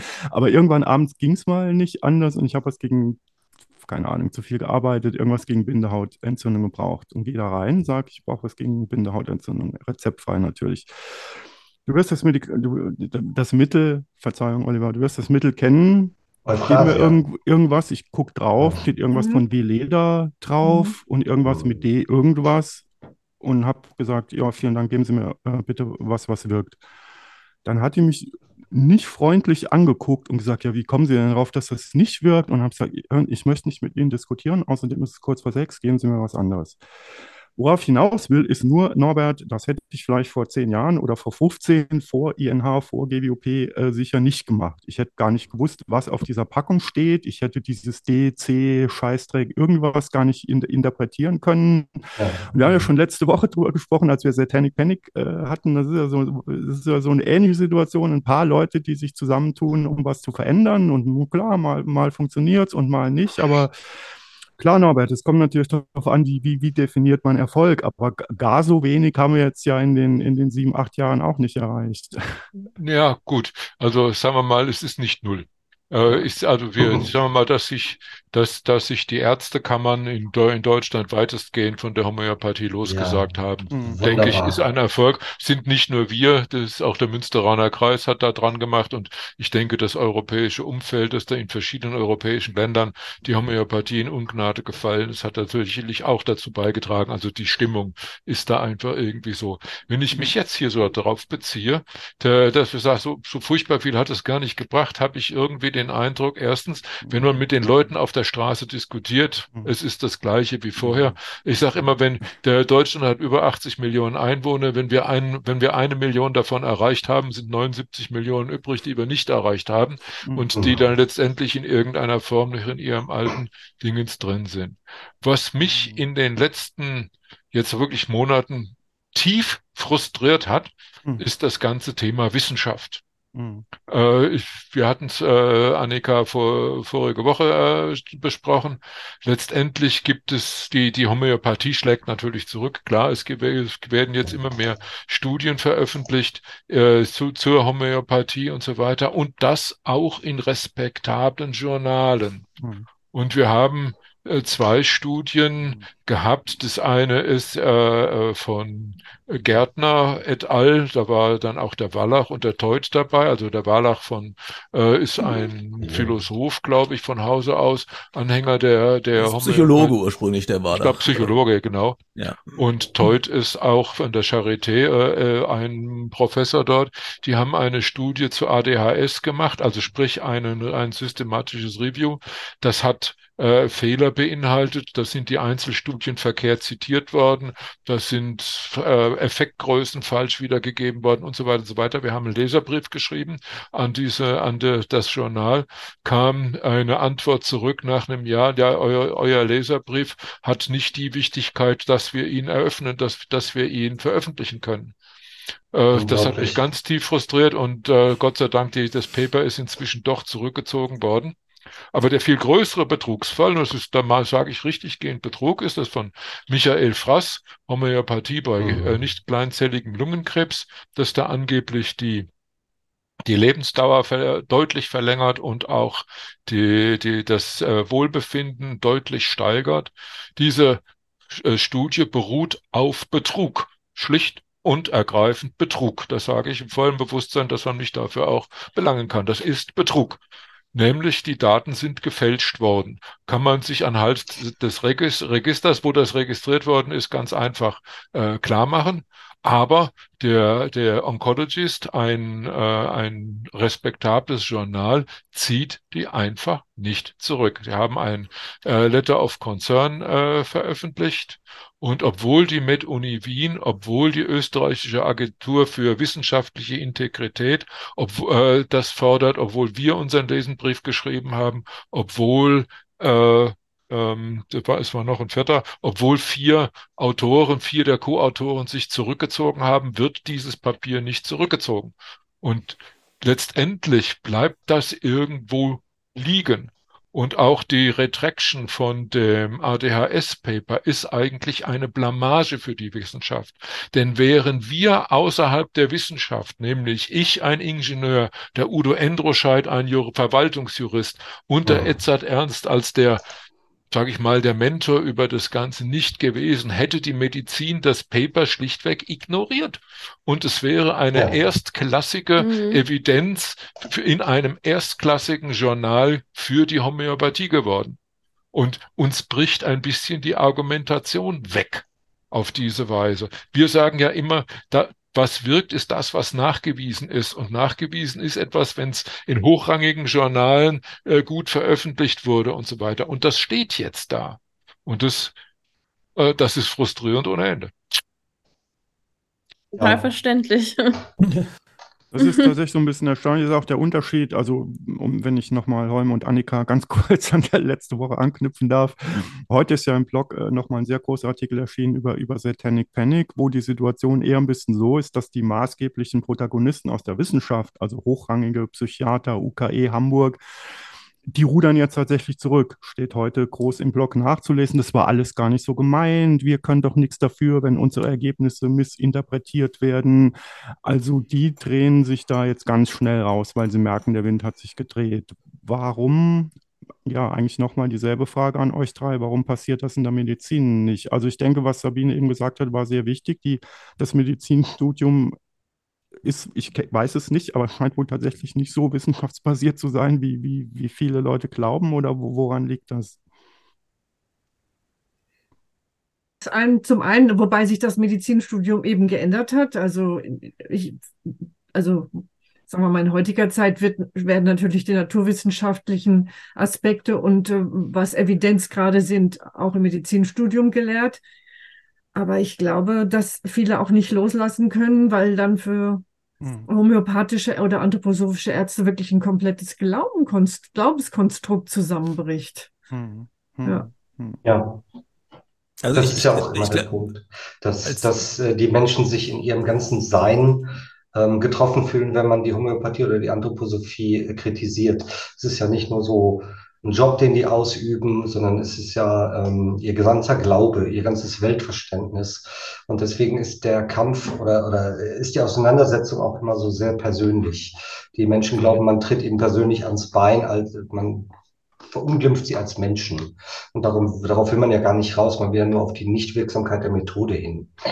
Ähm, äh, was, was äh, auch das INH und viele Anti-Homöopathie-Aktivisten erreicht haben, ist, äh, zum Beispiel, dass Firmen wie Veleda jetzt sich entschlossen haben, gar nicht mehr Homöopathie auf ihre Produkte draufzuschreiben. Die haben das Packungsdesign geändert und ähm, lassen das Wort weg, weil das mehr und mehr verbrannt ist. Und dafür. Chapeau, oh, das wäre ja gut. Das wär, das, äh, kann, hast du einen Beleg irgendwie dafür? Ja, ja, also Veleda, Veleda, Veleda, hat äh, seine Produktlinie komplett geändert, hat das Packungsdesign geändert und statt homöopathisches Mittel stehen da jetzt nur noch so Worte drauf wie Infludon und wie sie die ganzen Mittel nennen. Ähm, da gibt es auch so Vorher-Nachher-Bilder von den Packungen, kann ich dir gerne schicken. Oh, das wäre schön. Schick mir das, das mal. aber das ist ja, ich finde das jetzt überhaupt gar kein Erfolg, weil ich finde, das ist ja. Die Mogelpackung der Mogelpackung. Ja, das ist die Mogelpackung der Mogelpackung. Ja gut, ja, schon, genau. aber, aber, aber ja. wenn das Wort erstmal so verbrannt ist, es geht nicht, äh, äh, das ist ja die, die eine andere Ebene. Wenn das Mittel ist immer noch im Markt, gar keine Frage. Mhm. Aber wenn da, wenn sich schon jemand für das da, da, äh, dafür schämt, ein Homöopathikum ein Homöopathikum zu nennen, ja. oder oder mhm. oder damit damit glaubt dann den Umsatz zu steigern oder was auch immer da der Grund sein muss, dass dass dass, dass die Vokabel ein Homöopathikum, dass das eine schlechte Vokabel ist, das ist doch gut. Also für ja. Sagen wir mal, da, so, so wirkt Öffentlichkeitsarbeit. Also ich, also ich, ich glaube ich glaube tatsächlich, wir, wir werden äh, als, als jemand, der, der Fakt und Vorurteil geschrieben hat, äh, und Oliver hat es ja auch gerade schon angesprochen, wir werden einen Professor Frach, äh, Frass nicht bekehren, äh, der da jetzt diverse Studien dazu veröffentlicht hat, warum seiner Ansicht nach Homöopathie wirkt. Nein, ganz sicher nicht. Aber, aber äh, ich glaube schon, dass wir bei, bei ganz vielen Leuten, die äh, vor zehn Jahren schlichtweg noch gar nicht wussten, dass in Homöopathie nichts drin ist, ähm, jetzt schon eher den Effekt erreicht haben, dass die sagen, äh, ja. Äh, nee, danke, ich hätte dann lieber was, was anderes. Und äh, wenn das in der Apotheke halt fünfmal passiert ist, dann überlegt sich der Apotheker vielleicht auch, was er empfiehlt. Also ich denke ich denk schon, dass wir da ein, ein gewisses Umdenken erreicht haben. Ja. Äh, aber ich meine, klar, wenn das natürlich in den, in den großen äh, wissenschaftlichen Journals nicht vernünftig ankommt, dann äh, äh, ist das natürlich eine, eine blöde Situation. Aber ich glaube, so dieses, diese, dieses grundsätzliche, ähm, es wirkt nicht über den Placebo-Effekt hinaus, äh, hat doch eine ganz, ganz große ja. Öffentlichkeit erreicht. also ich denke auch, dass wir damit schon eine beträchtliche Öffentlichkeit erreicht haben, zumindest wesentlich beträchtlicher, als wenn es das INH, als wenn wir uns äh, nicht gegeben als, äh, hätte, als wenn wir uns nicht zusammengeschlossen hätten und wenn wir nicht aktiv geworden wären. Ja. So, da bin, bin ich, bin ich auch auch von, davon überzeugt, dass wir da unseren Beitrag geleistet haben. Aber es ist noch in irgendeiner Form äh, aus meiner Sicht zu wenig. Ähm, was, was wir damit gemacht, was wir damit erreicht haben. Wie gesagt, es, äh, es gibt immer noch Leute hier im, wir haben das im eigenen Bekanntenkreis, da diskutieren wir das alles nicht mehr, denn das kostet Freundschaften, wenn man das tut. Äh, aber, aber es gibt immer noch sehr viele Leute, die davon überzeugt sind, von der Homöopathie, von der Anthroposophie, von irgendwelchen anderen Schwurbelmedizinen. Und da kommt man einfach nicht so einfach gegen an. Also zumindest ich hatte mir das früher einfacher vorgestellt. Mhm. Ich hatte mir, als wir uns das INH gegründet haben, ich gesagt, ja, die, die Leute wissen einfach nicht, dass da nichts drin ist und sagt denen, dass da nichts drin ist und schon sind sie überzeugt. Ja. dann musste vielleicht ein bisschen arbeiten, dass ja. es überhaupt dass nichts drin ist, aber so naiv war ich. Also ich und das ist nicht der Fall. Die Leute bauen sich, siehe die, die, die homöopathischen Ärzte bauen sich irgendwelche Brücken, wie sie über diesen Graben kommen, dass da nichts drin ist und das aber trotzdem wirkt. Was weiß ich, wie denn, äh, mit welchen Erklärungsmustern und sonst was auch immer. Aber die sind 225 Jahre, 225 Jahre früher losgelaufen als wir und ja. ähm, sind einfach schon länger dabei, äh, die äh, Menschheit mit Desinformation zu blenden. Und ähm, ja, die Aufklärung, der Skeptizismus hinkt da immer ein bisschen hinterher. Ich glaube, Terry Pratchett hat mal gesagt, ähm, die Lüge ist schon dreimal um den Sportplatz gerannt, bevor die Wahrheit die Schuhe angezogen hat. Ja, ja. Ähm, also Geduld gemacht. Ja, ich denke, es, es, es, gibt vor allem noch einen dritten Punkt, äh, Norbert. Wir haben jetzt ein bisschen über äh, Patienten, ein bisschen über Wissenschaft gesprochen, aber ich kann mich, als meine Mutter noch gelebt hat, äh, die hat tatsächlich von, von ihrer Ärztin äh, Homö Homöopathika bekommen und äh, wir waren dann in der Apotheke und ich musste ja immer, musste sie ja überall hinfahren und begleiten und war dann immer dabei, wenn sie die Rezepte eingelöst hat und ähm, ich habe ja dann zu Hause gesagt, Mama, da, da ist nichts drin. Mhm. Und was dann passiert ist, Norbert, das ist genau das, was du erlebst. Meine Mutter hat mich angeguckt und hat gesagt, das glaubt sie nicht, weil das wäre ja Betrug. Das dürfte man doch gar nicht in der Apotheke verkaufen. Die verkaufen doch nicht, nicht einfach Zuckerkugeln. Da steht doch drauf, dass es wirkt. Von dem Moment an hatte ich bei meiner eigenen Mutter keinerlei Chance mehr mit irgendeiner mhm. Argumentation. Das heißt, der dritte Punkt ist die Gesundheitspolitik. Die mhm. müssen diesen Mist aus der Apotheke rausnehmen und zwar schleunigst. Und das ist der wesentliche Punkt, ja. Ja. Also da, da wurde gestartet, im Chat auch angesprochen, ja. dass unser, unser jetziger Gesundheitsminister doch eigentlich recht kritisch mit sowas umgegangen ist, als er noch nicht Minister war. Oh. Ja, genau. Aber jetzt muss er sich mit dem E-Rezept beschäftigen. Jetzt hat er für die Homöopathie oder Abschaffung der Homöopathie keine Zeit oder keine Kapazität. Ja. Also ich denke, dass unser Gesundheitsminister hat einen ganzen Arsch voll Problemen. Ja. Und da ist äh, so, so schwierig das für die Homöopathie für, aus unserer Sicht auch ist und so schwerwiegend. Das ist von dem allen, wenn man mal so Finanzierung der Krankenhäuser und Pflegenotstand und wenn man alle und Medikamentenmangel, wenn man sich diese Dinge einfach mal so anguckt, da ist das Problem äh, für den, für die Homö über die Homöopathie kann ich mir aus Sicht eines Gesundheitsministers vorstellen, ist das eher ein kleineres Problem, ein eher ein randständiges Problem. Aber es ist ja nicht nur die Homöopathie, es ist ja die gesamte Pseudomedizin, mhm. die man eigentlich ja. angehen müsste. Also auch von Seiten des Gesundheitsministers, ja. Weil es birgt ja schon erhebliche Gefahren. Also gebe ich völlig recht, aber mhm. ich kann den Mann ein bisschen ja, äh, verstehen. Ich, seinen Job möchte ich wirklich nee, nicht machen. Nee, also, ich auch nicht. Und nicht für doppeltes Gehalt. Nee. nee. Also ich glaube, der ja, schläft sogar in seinem, in seinem Zimmer da im Bundestag. Also habe ich das vermuten. Es kommen ja auch immer wieder Zahlen auf, wo es heißt, ja, das sind nur 0, irgendwas Prozent des Staatshaushaltes für Gesundheitsausgaben. Und das ist so marginal, da haben wir doch andere Sorgen und so weiter. Ja, wenn man wirklich nur die Summe in Euro betrachtet und nicht das, was Norbert eingangs schon gesagt hat ähm, dass es das Vertrauen in die Wissenschaft schmälert mhm. oder, oder ja. zerstört, ähm, dass man evidenzbasierte. Therapien verzögert mhm. oder weglässt, wenn man mhm. auf Pseudomedizin hält. Dieser ganze Komplex, der da dranhängt, äh, es erodiert meines Erachtens unsere demokratische Gesellschaft, wenn wir ähm, Behauptungen ohne Nachweis echten Fakten gleichstellen. Ja, äh, wenn wir anfangen, ähm, Schwurbel und evidenzbasiertes äh, auf die gleiche Ebene zu heben, das zerstört die Gesellschaft. Und das sind die Folgekosten der Homöopathie, die in diese 0, irgendwas Prozent gar nicht eingepreist sind. Also ich sage dann immer, wenn man mir sagt, es sind nur 0,05 Prozent des, des, des, äh, des Gesundheitshaushaltes da und äh, das ist doch also vernachlässigbar. Ach, dann sage ich immer, dann überweist mir doch 0,005 Prozent des ja. Gesundheitshaushalts auf mein Konto. Das genau. macht ja dann überhaupt nichts. Also bin ich einverstanden. Ich nehme diese Lappalie dann gerne entgegen. Nehme ich. Die paar Millionchen da. 50 Millionen müssen das ungefähr sein. Mhm. Ich habe mal geguckt, was so, Norbert, du hast ja gesagt, so, ich glaube, auf dem Blog, was das aktuellste ist, ist in der Tat der, der Rückzug der, der ADHS-Studie. Mhm. Das ist, glaube ich, das aktuellste. Gut, dann die Auflösung des Münsteraner Kreises, könnte man auch kurz nochmal drüber reden. Aber dann auf Platz 3, Oliver, kam dann schon die Sendung mit der Maus. Was ist denn, ah, da, ja. was ist denn da passiert?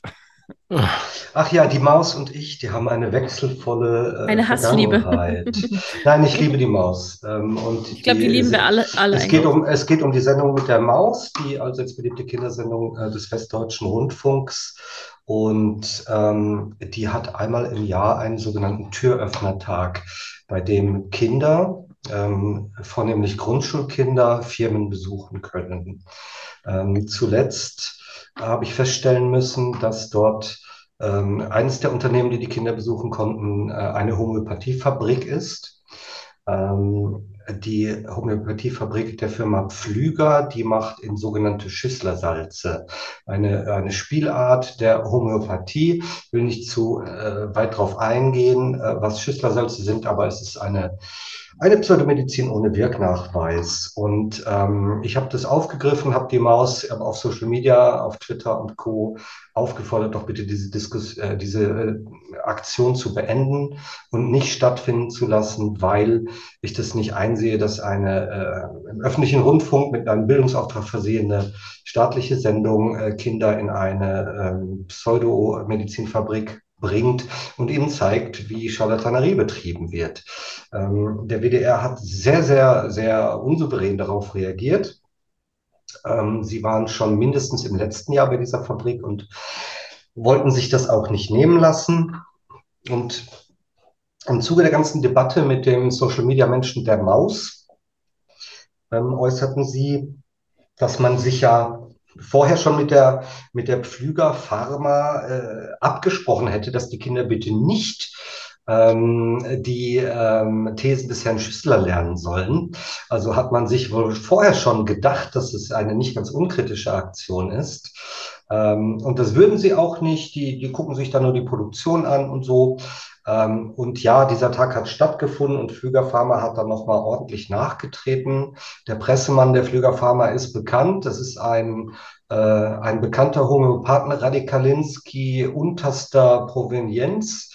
Ähm, und der hat dann hinterher, nachdem diese Aktion stattgefunden hat, nochmal gesagt, ja, wir haben sie aber trotzdem verdünnen lassen und wir haben sie aber trotzdem produzieren lassen. Die durften dann mit Pipetten buntes Wasser verdünnen, bis es immer dünner und blasser wurde und so weiter.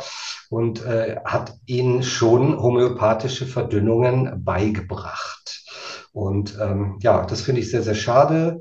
Das hat sehr viele Leute sehr, sehr entsetzt, weil ihre Maus seit Jahrzehnten und für uns alle vielleicht aus unserer Kindheit auch noch dafür steht, uns aufzuklären mit Lach- und Sachgeschichten. Aber das ist eine Lachgeschichte, die nach hinten losgegangen ist. Und ähm, ja, man war da sehr, sehr uneinsichtig, dass man das nicht machen soll. Naja, andererseits, so wie du es jetzt erzählst, Norbert, ich meine, bei deinen Vorträgen machst du im Grunde dasselbe. Du verdünnst ja auch stundenlang darum. Ja. Und wenn diese Kinder vielleicht ja. ein paar Jahre älter sind, werden sie vielleicht denken, was war denn das für ein Schwachsinn da damals? Na gut, wenn die nur im Wasser punchen, dann ist das, das ja in Ordnung. Aber das Problem ist halt immer, was da hängen bleibt. Ne? Vielleicht, ich finde es im Grundschulalter, hm. ähm, ja, dann irgendwo in so einer Fabrik sind sie dann wahrscheinlich alle mit weißem Kittel rumgelaufen, genau, alles genau. ja, das und so weiter. Halt, ja. Ne? Und Weißt du, ja, ich, ich, weiß nicht, was. Ich finde, das legitimiert es auch. Also die Sendung mit der Maus ist ein Wissen, also ist für ja. Kinder natürlich, aber Wissenschaftskommunikation und das legitimiert ja. es total. Also in, ungerechtfertigt. Also, also das, ich, ich, erinnere mich an, an eine Geschichte von dem äh, äh, leider inzwischen verstorbenen Professor Heinz Oberhummer, der auch eine wunderbare in seiner Science Busters Show eine wunderbare Vorführung dazu hatte, wie Homöopathie äh, äh, funktioniert und wie das immer eins zu zehn verdünnt ist und er fängt dann halt mit einem Schnaps an und dann potenziert er und dann meint er, davon müsste er jetzt wahnsinnig schnell betrunken werden und er sagte dann immer, ja, ich habe das äh, meiner Enkelin so gezeigt und die meinte, er meinte sich, die Enkelin hätte ihn angeguckt und Gay Opa, das glaubst nicht wirklich, oder? also ja, ja äh, Kinder sind da manchmal kritischer, als man denkt. Naja, ich, fand, ich fand das Argument der Maus, dass die Kinder sich doch bitte selber ein Urteil bilden sollten, ob das funktioniert oder nicht, mhm. fand ich sehr, sehr schwierig, weil wenn du einen Sechsjährigen dahinstellst in so eine Riesenfabrik aus Glas und die Produktionsstraße und irgendwelche, keine Ahnung, Qualitätskontrolleure laufen da rum mit weißem Anzug und so weiter. Dann denkt man, ja, wow, das ist hier hoch, hochprofessionell. Mhm. Die werden ja nicht hier eine ganze Fabrik hinbauen, wenn am Ende da nur heiße Luft rauskommt. Ähm, mhm. Und das können Sechsjährige noch nicht ohne, ohne fremde Hilfe so leicht selbst einschätzen. Noch nicht, nein, sicher nicht. Also das glaube ich auch. Mhm. Man, äh, nur weil du jetzt sagst, gerade fällt mir ein kleines äh, Beispiel ein. Weißt du, wer in dem ganzen, in diesem ganzen Prozess eigentlich das ärmste Schwein ist? Hm. Der Qualitätsmanager. Hm. Der Qualitätsmanager So, in den Good Manufacturing Practices, das ist also im Prinzip die Vorgabe für die Fertigung, für die Qualitätssicherung in dem pharmazeutischen Prozess, müssen Sie, äh, ist ein wesentlicher Aspekt die Sicherheit vor Kreuzkontamination. Sp ja. Sprich, dass in dem Mittel auch das drin ist, was draufsteht. So, ja. und, das, und, und das müssen die letztendlich auch in regelmäßigen Abschnitten müssen sie das nachweisen. Müssen also praktisch im Prinzip Mittel vom Band nehmen und gucken, was ist da also tatsächlich wirklich drinne. Also ein normaler Pharmaunternehmen. So, wie machst du das denn jetzt eigentlich, wenn du die beiden, die Mittel nicht voneinander unterscheiden kannst? Wie weißt du nach, ob da nicht unter Apis mellifica C30, ob da nicht Natrium muriaticum C100 drin ist? Das ist, wie, wie machst du das? Eigentlich muss der Mann nicht schlafen können. Also bei der andererseits ist, andererseits frage ich mich, äh, auch, auch Pharmazieunternehmen und damit auch die, die, die Homöopathieerzeuger, die müssen zertifiziert sein und müssen regelmäßige Audits über sich ergehen lassen. Mhm. Und da müssen diese Prozesse hinterfragt sein und sie müssen Nachweise führen, dass sie es gemacht haben. Und ich frage mich, wie? Das Im Zusammenhang, nicht. Norbert, das, das haben wir oder hast du ja speziell auch persönlich mal als Test äh, angeboten. Vielleicht kannst du mal kurz erklären, was wir den Homöopathen alles schon angeboten haben, wie sie mal ihre, wie, wie sie das mal beweisen sollen, das stimmt. Und eine dieser Geschichten war tatsächlich, dass die unbeschriftete Homöopathika ja. mit einem völlig willkürlichen Mittel ihrer Wahl, von mir aus auch Magie oder Kinesiologie, voneinander unterscheiden sollen, was ja niemand kann. Es gibt also kein Verfahren auf der Welt, mit dem man äh, zwei ähm, Globuli voneinander unterscheiden kann. Ja. Also wir hatten das äh, wir haben ja immer wieder äh, gehört, auch in der Diskussion mit Homöopathen, wie diese Mittel und wie spezifisch die ausgesucht werden müssen und so weiter und wie sie dann wirken und so. Und das eine wirkt gegen dies und das andere gegen jenes. Und wir hatten einmal einen Sponsor, der äh, Geld uns zur Verfügung gestellt hat, damit wir irgendwie die für die gegen die Homöopathie etwas tun. Also ganz ganz offen. Und wir sind dann zu einem darauf gekommen, wir machen einen Wettbewerb Wettbewerb und wer den besteht, analog zu unseren, zu unseren Psi-Tests, dem mhm. äh, spendieren wir äh, 50.000 Euro. 50.000 Euro. Euro als wow. Prä Prämie. Kann jeder mitnehmen, liegt darum. Ja. Und die Aufgabe war relativ einfach. Jeder also wer da mitmachen wollte, sollte sich bewerben und durfte drei Mittel benennen, die er meint, besonders gut erkennen zu können. Also nicht, dass wir die vorgeben, sondern er muss sagen, er kann Thuja und, und, und, und Speisesalz und Phosphor ganz gut unterscheiden anhand der Symptome. So. Und wir haben dann gesagt, und wir äh, beschaffen die Proben, aber wir verblinden die. Mhm. Das heißt, wir in Hochpotenz C30 mussten die sein und wir äh, kaufen zwölf, äh, also wir nehmen zwölf Proben, die nummerieren die durch von eins bis zwölf und es sind jetzt nicht unbedingt immer gleich viele drin. Also es könnten sechs von dem einen, zwei von dem anderen und so weiter drin sein, aber es sind aus, in jeder dieser zwölf Fläche ist eine von diesen drei Mitteln drin.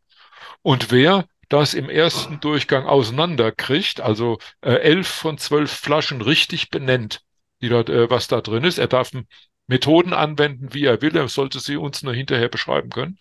Wer, mit diesen Methoden, wer, wer die, aus die, die Inhalte von elf der zwölf Flaschen richtig benennt, der darf einen zweiten Durchgang machen. Und wer den zweiten Durchgang auch ebenfalls mit elf von zwölf Flaschen benennt, der kriegt diese 50.000 Euro. Wir hatten einen Bewerber, der eine Bewerber, der hat äh, äh, drei Mittel benannt und hat sie auch äh, bekommen, aber äh, er hat dann die Auflösung, das hat nicht geklappt, er hat das, er hat nicht funktioniert. Mhm. Interessant war, ich habe diese, diese, äh, diese Ausschreibung auf Deutsch und Englisch praktisch weltweit an alle Homöopathieverbände gegeben, die, die ich finden konnte im Internet und, und so weiter. Auch an alle unsere Skeptikerverbände und Skeptikerkollegen, um das weiterzugeben in ihrem Land.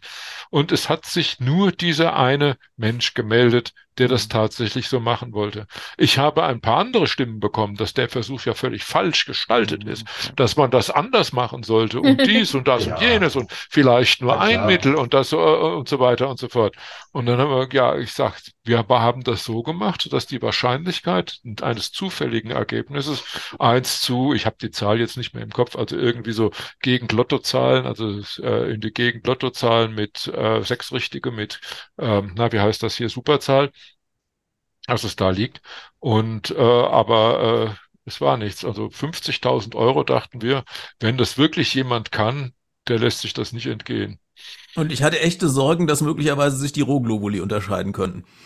Und man ja, das irgendwie da, an, den, an, den, an, der Form der Globuli erkennt oder sowas. Das, das, haben, wir, das haben wir versucht aus. Es war, es war ein schwieriger Aspekt, die Dinger zu beschaffen. Es oh, kann natürlich sein, es kann natürlich sein, dass man die Globuli an anderen Merkmalen unterscheiden kann, als eben die, diesen Inhalt. So, wenn man, wenn man dann drei, wenn man die drei verschiedene zugeordnen kann, weil die Globuli anders geformt sind oder andere Verdunstungsrückstände drauf sind oder sowas auch immer, da, weil das eine Zucker kommt, stammt aus Zuckerrohr, der zweite aus, aus, Getreide, der dritte aus Rüben, so irgendwie, dass man dann Gruppen bilden kann und dann zumindest schon mal deutlich näher dran ist. Und das haben wir uns die Mühe gemacht. Wir holen die aus von verschiedenen, also von verschiedenen Kanälen. Also ich habe aus ganz Deutschland von den Apotheken die, die Mittel beschafft von einem Hersteller. In der Sache, das sind wenigstens unterschiedliche Chargen. Das also jetzt nicht äh, äh, alles, äh, alles das die, was weiß ich, die Tuya C30 alle am Mittwoch, den 13. November um 10.30 Uhr vom Band gelaufen sind, sondern dass die aus ganz unterschiedlichen Fertigungschargen stammen, damit man auch dieses ausschließen kann. Ja, dass man jetzt also auf, aufgrund sekundärer Merkmale die unterscheiden kann. Und demzufolge, es hätte auch zu dem Lösung der Aufgabe gehört, diese das Verfahren, wie er das mit dem Unterscheiden macht, äh, das zu beschreiben. Und es darf nicht auf die chemische Analyse der Restbestandteile hinauslaufen. Ne?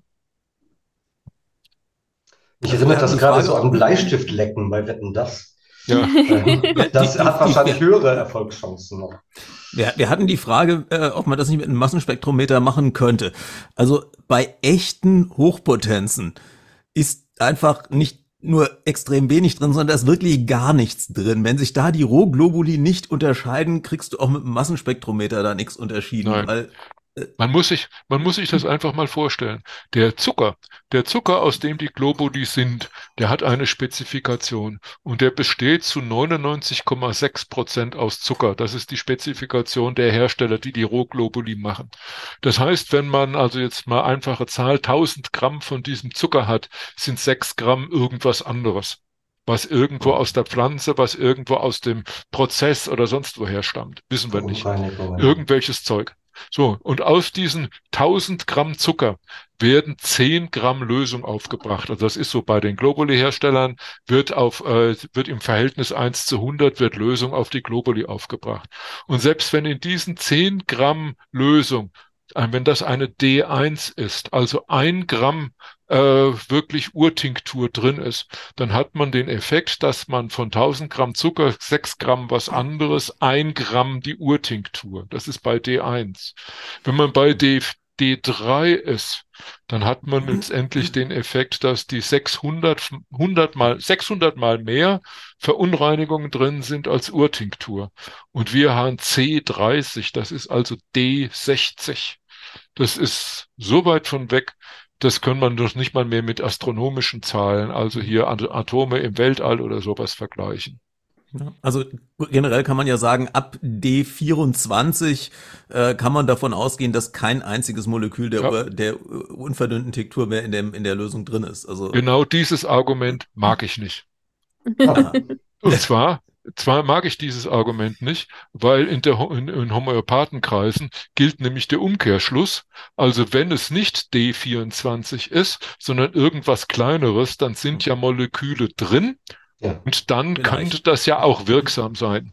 Und nein, das ist, das, das geht ja völlig daneben. Es ist völlig unklar, ja. wie wenig eigentlich ein paar Moleküle sind. Ich meine, ja. wenn wir die Zeit haben, gerne mal ein kleines Rechenexempel. Äh, ich habe hier Rotwein, das ist jetzt nicht mehr so viel. Wenn das bis hierhin voll ist, sind das 250 Milliliter. Wie viel von dem von dieser Flüssigkeit, wie viele Wassermoleküle waren schon bei Jesus in seinem Let im Becher von seinem letzten Abendmahl? Hm. So, Zwei? einfach, einfach also, gerechnet. Ja. Mal einfach gerechnet. Die Erde ist so ein geschlossenes Wassersystem. Wasser geht nicht weg, das bleibt immer da. Also, das hat Jesus getrunken, das haben die Dinos getrunken, das, ne? So. Und so weiter. Und wie viel von dem Becher von Jesus ist da drin? Und das kann man einfach rechnen. Die Erde hat 1,5 Milliarden Kubikmeter Wasser. Das ist so ungefähr der, der Wasservorrat der Erde. Jetzt bleiben wir bei runden Zahlen. 1,5 Kubikkilometer. So. 1,5 Milliarden Kubikkilometer. Und wenn mich sagt, bei Jesus im Becher, äh, wenn der auch so ungefähr, dann hatte der rund 10 Mol Wasser, also 180, 180 Gramm, 180 Milliliter wären 10 Mol. Äh, der hat dann noch Alkohol und so weiter, zählen wir nicht. Wenn wir die 10 Mol haben, haben wir 6 mal 10 hoch 24 Wassermoleküle in seinem Becher gehabt.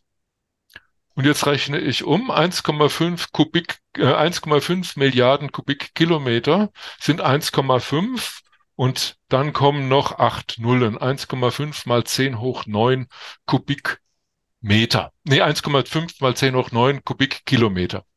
Ein Kubikkilometer, 1000 Meter mal 1000 Meter mal 1000 Meter, sind 10 hoch 9 Kubikmeter macht also auf der ganzen Erde 1,5 mal 10 hoch 18 Kubikmeter. Und wenn ich jetzt den Kubikzentimeter habe, 200 mal 200 mal 200 Kubikzentimeter in einem Kubikmeter, dann sind das 10 hoch 6. Und wenn ich 10 hoch äh, wenn, wenn, wenn ich, wir waren bei 10 hoch 18 plus 10 hoch, mal 10 hoch 6, sind 10 hoch 24. 1,5 mal 10 hoch 24 Kubikzentimeter Wasser gibt's auf der Erde. Und wenn ich das vergleiche mit den 6 mal 10 hoch 24 Molekülen vom Wasser, die in Jesus seinem Becher drin waren, sind in jedem Kubikzentimeter Wasser, den wir heute haben, vier Moleküle drin, die bei Jesus im Becher waren.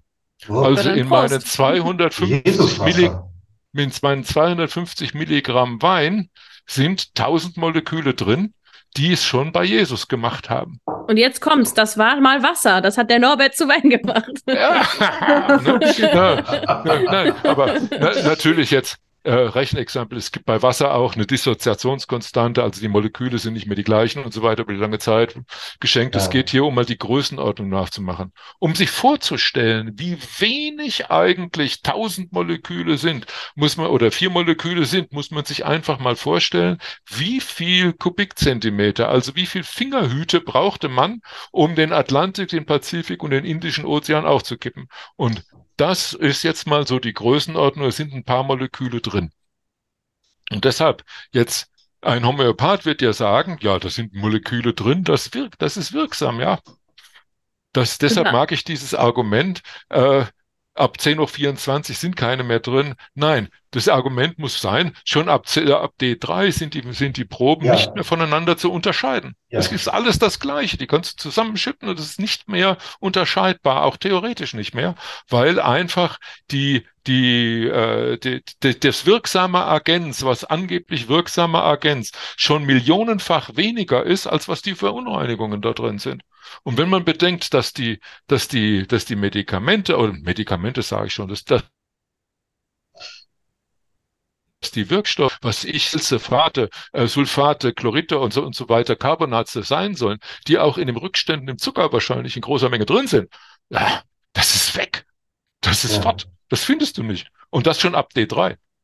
Hm. Eine Sache, über die wir noch nicht gesprochen haben, ist etwas, was mir auch äh, manchmal begegnet, so als Mutter eines Kleinkindes. Dann kommt nämlich dann von Bekannten oder Freundinnen, wieso? Bei meinem Kind wirkt das und da, der kann ja gar nicht wissen davon Placebo-Effekt. Es wirkt aber, warum? Ne? Und ähm, ich, bin, ich nenne dann immer ein Stichwort, aber ich möchte das natürlich nicht erklären. Sabine, möchtest du dieses Stichwort vielleicht erklären? Sicherlich äh, Placebo bei Proxy. Ja, genau. Ja, das, das, ist ja immer das Argument, Homöopathie wirkt, weil es wirkt ja auch bei Tieren und bei kleinen Kindern. Und die können ja genau. nicht wissen, dass es wirkt. Ja, genau. Mhm.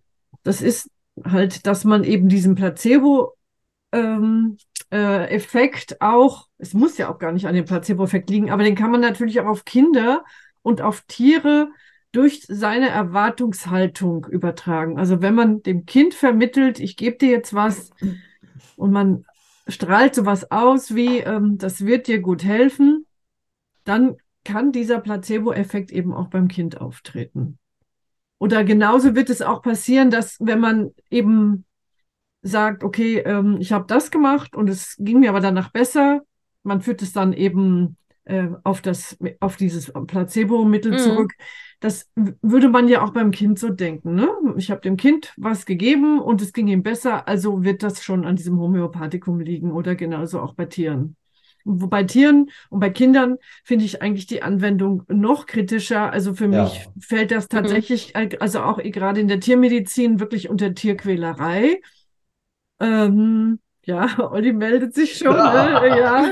Also, da reg ich mich schon wieder auf. Da reg ich mich Ja, also das finde ich echt, also ich kaufe auch wirklich nur Ökofleisch und finde es aber total schwierig, wie die ihre Tiere behandeln. Ich finde das, ja. Äh, ich finde es kein, äh, äh, kein äh, homöopathischen Fleischhersteller, wollte ich sagen, kein Ökofleischhersteller, der nicht auf Homöopathika setzt. Ja, Gibt oder es auch nicht. Also nee angefangen mit der EU-Öko-Verordnung, ähm, die äh, vorschreibt, dass Naturheilkunde in Anführungszeichen wie zum Beispiel Homöopathie, die keine Naturheilkunde ist, weil keine ja, genau. Naturheilkunde drin ist, ähm, als Erstgabe bitte an kranke Tiere zu geben ist. Und ja, es gibt den Placebo bei Proxy-Effekt. Habe ich einen Hund zu Hause und ich merke, der ist krank dann wende ich mich dem zu, dann kümmere ich ja. mich mehr, dann betüdel ich den, dann kraule ich den, gebe ihm sein Lieblingsessen, ähm, dann äh, gebe ich ihm vielleicht ein Mittel und die verstärkte Zuwendung spürt das Tier und fühlt sich deswegen subjektiv vielleicht besser. Das heißt nicht, dass es von irgendwas geheilt wird, das ist unmöglich, aber es fühlt sich vielleicht äh, subjektiv besser. Ähm, in der EU ist es so, dass alle Biobauern angehalten sind, bitte äh, Globuli ihren kranken Tieren zu geben. Und das haben auch die großen Bioverbände alle in ihren Richtlinien in einer Form oder der anderen stehen. Es ist also Usus, kranke Tiere, Biotiere nicht zu behandeln. Durchgabe von Scheinmedizin. Mhm. Und ich glaube, dass der Placebo bei Proxy-Effekt in der Massentierhaltung und selbst wenn du zehn Kühe hast, wenn du 100 Kühe hast oder 1000 Kühe hast, völlig egal, dann ist dieser Placebo bei Proxy-Effekt auch weg. Weil ich kann nicht meine 100 Kühe einzeln streicheln, einzeln betüddeln, einzeln kraulen und denen mm. sagen, komm Schatzi, jetzt kriegst du ein paar Globuli, dann wird es dir schon wieder gut gehen. Und äh, damit wird sowas wie, ähm, äh, da werden so, ähm, wie heißen diese kleinen Viecher, ähm, äh, Insekten bei Schweinen oder so, ähm, äh, werden damit bekämpft. Ja, also das, das Schwein hat irgendwie Schweinereude und dann kriechen kleine äh, Viecher auf ihm rum und äh, das wird dann auch nicht besser durch Zauberzucker oder entzündete, entzündete Euter bei Kühen. Äh, das ist ja Milchtierhaltung äh, ganz verbreitet, dass man denen bei Euterentzündungen, die sehr, sehr schmerzhaft sind, ähm, dann Globuli gibt. Und ich halte das für ausgeschlossen, dass Placebo bei Proxy in dem Setting mit vielen Tieren auf einem Bauernhof überhaupt funktionieren kann. Das heißt, nicht mal dieser subjektive Wohlfühleffekt, den man zu Hause mit dem Dackel haben kann, äh, der wird nicht im Kuhstall funktionieren. Absolute Tierquälerei. Aber, Tierquälerei. Aber, aber die Erfolgszuschreibung, die Erfolgsfeststellung, was ist denn Erfolg? Jetzt geht's Ihnen besser. Das ist das, was derjenige macht, der das Mittel verabreicht hat, nämlich der Bauer oder sowas. Und der findet dann, der findet dann, dass das etwas weniger Milben sind und schon ist es ein Erfolg gewesen. Zum Glück muss es neuerdings der Tierarzt machen. Ähm, Auch der. Äh, wobei, äh, ja, die Bioverbände Bioland zum Beispiel hat protestiert und hat gesagt, das würde ja die BäuerInnen in die Kriminalität drängen, wenn die jetzt keine Globuli mehr geben dürften. Ähm, das wäre unverantwortlich. Das heißt, da ist nicht nur eine große Impfgegnerschaft in der Bioszene, da ist halt auch eine große Pro-Homöopathie-Einstellung da. Und ich finde, ähm, Foodwatch hat übrigens da gerade eine Analyse von mehreren Studien gemacht und kam zu dem Ergebnis, dass Biotiere nicht gesünder sind als Konvitiere. Also wenn ich sage, ich kaufe Bio, damit es den Tieren besser geht, das scheint nicht so zu sein. Wir haben zwar minimal mehr Auslauf und minimal mehr Stallgrößen, aber kriegen im äh, Falle der äh, Erkrankung halt keine Medizin oder sollen keine kriegen. Das hängt ja immer vom Betriebsleiter ab, ob er das auch wirklich macht. Der kann ja auch sagen, hey, ich pfeife auf die EU-Gesetze, ich pfeife auf das, was mein Bioverband sagt, ich äh, schaffe mir den Tierarzt ran und der behandelt das Tier, wenn es krank ist. Ähm, aber geplant ist es so, dass die keine Hilfe ähm, bekommen. Und das ist ja, wie Annika gesagt hat, das ist einfach Tierquälerei. Ähm, und Bio heißt nicht Tierwohl, sondern Bio ist eine Idee, die toll ist, aber die in dieser Ausformung dann äh, zum Tierleid führt.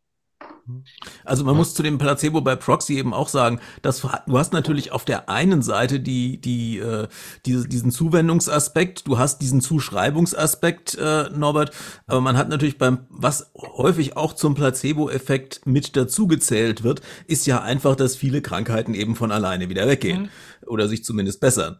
Und äh, den Effekt, gerade bei Kindern, äh, ist das ja sehr, sehr, also Kinder werden halt einfach oft krank und äh, mhm. werden in der Regel auch danach wieder gesund. Ja, und wenn das und Kind sich stößt, halt dann pustet Mal, man drauf. Das wirkt halt auch, ne, in der Hinsicht. Ja, ja, ja, aber wenn du halt jedes Mal äh, Globuli mhm. gibst, dann, mhm. dann äh, machst du natürlich immer wieder die Erfahrung, ich habe die Globuli gegeben ja. und es wurde besser. Ja. ja. und jetzt muss man das mal ein bisschen weiterdenken. Also bei uns zu Hause gab's die Auer, die, die Auer-Schokolade.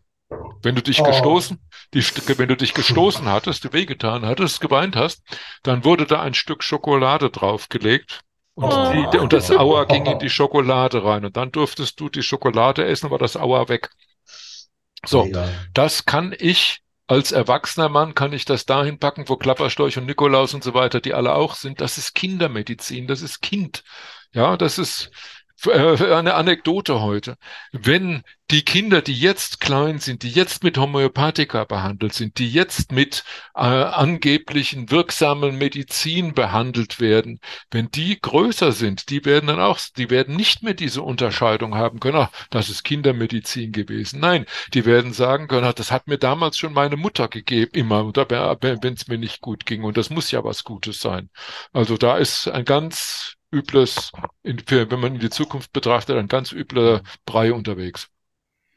Sehr schön. Ja, also wir, wir. Entschuldigung, ich wollte noch eine kurze Anekdote erzählen. In der Apothekerschaft ist es so, dass ich, man, ich kenne eine Apothekerin, die mir ganz stolz erzählte, meine Kinder schüsslern selber. Ja. Mhm. Also, wo ihre Kinder praktisch dann wirklich bei irgendwelchen Beschwerden zu verschiedenen Schüsslersalzen griffen und sich das selber dann einschmissen. Ich fand das echt unglaublich. Furchtbar. Mhm. Entschuldigung, ja. Holm. Mhm. Ja, nee, äh, ich mhm. habe nur gerade auf die Uhr geguckt und festgestellt, ja. äh, wir oh, haben ja früher oh. angefangen, damit wir um 21 Uhr Schluss machen können. Und wir haben noch ein paar Minuten ja bis 21 Uhr. Äh, und wenn ich bedenke, dass äh, im Vorgespräch äh, äh, Norbert und Sabine beide gesagt haben, wir wissen ja gar nicht, ob wir noch so viel Neues erzählen können. Ich glaube, wir haben eine sehr äh, spannende und interessante Sendung mit ganz, ganz vielen äh, wichtigen Punkten heute angesprochen. Ähm, ich möchte auf jeden Fall nicht verpassen, auf ein paar Webseiten hinzuweisen. Ich weiß nicht, ob sie schon im Chat verlinkt worden sind. Ähm, aber äh, ganz wichtig, das Netzwerk, äh, das Informationsnetzwerk Homöopathie äh, hat eine Website netzwerk-homöopathie.info, äh, wo man so allgemeine Informationen bekommt. Genau, ah. sehr schön. Ah. nur nur echt gut. mit diesem Logo. äh, es gibt äh, so für Familien äh, und die ganzen alle Fragen, die sich um Kinder und Homöopathie drehen, Susannchen.info. Äh, und es gibt für die, die es genau wissen wollen, die Homöopedia. Äh, Homöopedia wirklich mit Ö in der Adresse äh, .eu. Äh, die wollte ich auch auf alle Fälle nochmal nahelegen. Ähm, Habt ihr ansonsten äh, Bücher, Termine oder sowas, was ihr für die nächste Zeit zu empfehlen habt, jetzt an unsere Gäste? Hm. Also leider mache ich keine, ich mache keine Vorträge mehr, so dass ich da darauf hinweisen kann. Ähm, also jetzt äh, Bücher erscheinen immer wieder. Jetzt ist ein Buch vom Münsteraner Kreis erschienen. Das hast du, glaube ich, Bernd, auch auf deinem Blog schon erwähnt, äh, wo wir hier unsere Memoranden äh, dargestellt haben, wo auch Sabine bei dem einen äh, Memorandum mitgearbeitet hat, Homöopathie in der Apotheke. Jetzt hat Ernst ver veröffentlicht immer, wie, äh, immer wieder Bücher, sonst wüsste ich jetzt auch aktuell keine neuere Literatur zu nennen. Mhm. Ich meine, man könnte natürlich immer empfehlen, äh, was wirklich wirkt und Homöopathie neu gedacht. Das sind, die sind nicht mhm. neuer natürlich, mhm. ähm, aber sie sind vielleicht gute mhm. Einstiegswerke, ne? Das ist beides von Nathalie Grams. Genau. Ja. Mhm. Sind, finde ich auch, kann man gut empfehlen. Ja. Mhm. Jo, ähm, ja. Mhm. Oliver, de, dein, dein Blog kann man empfehlen zu allem, was sich ähm, um Anthroposophie dreht. Da ist auch äh, ganz viel äh, zur, zur anthroposophischen Medizin immer wieder drauf. Zur sogenannten, sogenannten anthroposophischen Medizin. Ja, leider, ja. Äh, da könnte man viele, viele Anekdoten zu einstreuen. Ähm, wenn die Homöopathie euch schon ähm, wirr und merkwürdig vorkommt, die Anthroposophie setzt nochmal äh, 100 Stufen obendrauf. Ähm, die ordnet. Mhm die ordnet dann erkrankten Organen dann ähnliche Planeten zu und nimmt dann den planetenassoziierten Stoff und verdünnt ihn dann bis zur Unkenntlichkeit. Also es ist ein noch viel, viel bizarreres System. Wie gesagt, die, äh, das hässliche kleine Geschwisterkind der Anthroposophie. Ähm, ja, wenn ihr mögt, ja, also es da gibt, gerne rein. Ja, jetzt sind wir gar nicht, noch nicht mal dazu gekommen, die quantenlogische Homöopathie uns anzuschauen. Nein in Wirklichkeit äh, dann durch, durch Biophotonen erklärt wird, was der nächste Schwurbel ist. Mhm. Äh, oder oder die, die, die, äh, die Quantenhomöopathie nach Hahnemann, die es dann auch noch gibt. Äh, nein, nee, das ist die mit den Biophotonen. Das andere ist irgendein ja. anderer Schwurbel. Also, zum Aufmalen. Äh, zum Aufmalen. Ja, Homöopathie zum Aufmalen gibt es auch noch. Also es ist mhm. wirklich äh, ein, ein ungeheures Feld. Wie gesagt, dieses in, in, in diese ganzen Varianten sind auch in der Homöopädia nochmal im Detail nachzulesen. Es ist ein weites Feld, Luise. Ihr müsst also schlicht und ergreifend nochmal eine Sendung machen, damit genau. wir hier speziell über einzelne Dinge, also warum nicht, sollten jetzt Fragen kommen hier äh, aus, der, aus der Zuhörerschaft, können wir die gerne aufgreifen. Also ich bin da gerne bereit dazu. Äh, sicherlich meine äh, Kollegen auch, das vielleicht mal im Detail darzulegen, was wir hier zum Teil aus Zeitgründen und auch, äh, weil man eben nicht auf einer Ska Tafel malen kann oder nicht in eine Folie hat, irgendwie auch nur anreißen konnten. Ja, sehr gerne. Jo. Wir sollten vielleicht noch sagen, was, äh, worüber es nächste Woche geht und auch, dass man das jetzt bei uns auf der Twitch-Seite herausfinden kann. Stimmt. Äh, wenn ihr auf Twitch auf den Tab Info klickt, äh, auf, also auf der, auf der Twitch WTF-Seite und dann auf Info, dann seht ihr die Themen der nächsten Wochen. Äh, wir hoffen, dass wir immer so weit voraus äh, planen können, dass da nicht, äh, dass es halbwegs verlässlich ist, was da steht.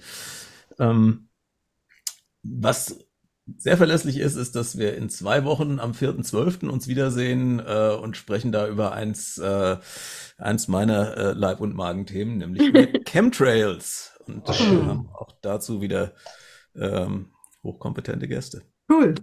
Haben ein paar Flugzeuge eingeladen, also. Ja, und ein paar genau, Piloten ja, auch, ja. ne? Piloten, ja. Ah, gut. Ja. Wunderbar. Dann würde ich sagen, Vielen wir sehen Dank. uns ähm, die Gäste können ja noch mhm. ein bisschen bei uns im Chat bleiben. Ansonsten, wir sehen uns in der großen Runde mit allen dann in zwei Wochen wieder, 4.12. Genau. 19.30 Uhr nicht vergessen. 19.30 Uhr jetzt nicht mehr 20 Uhr wie früher. Alles genau, klar. Immer 19.30 Uhr. Tschüss. Tschüss. Vielen Dank an alle und auch an das Team im Background. Ja, genau. Vielen Dank an Markus und Jan. Tschüss. Ciao, ciao. Tschüss. Tschüss. Ciao.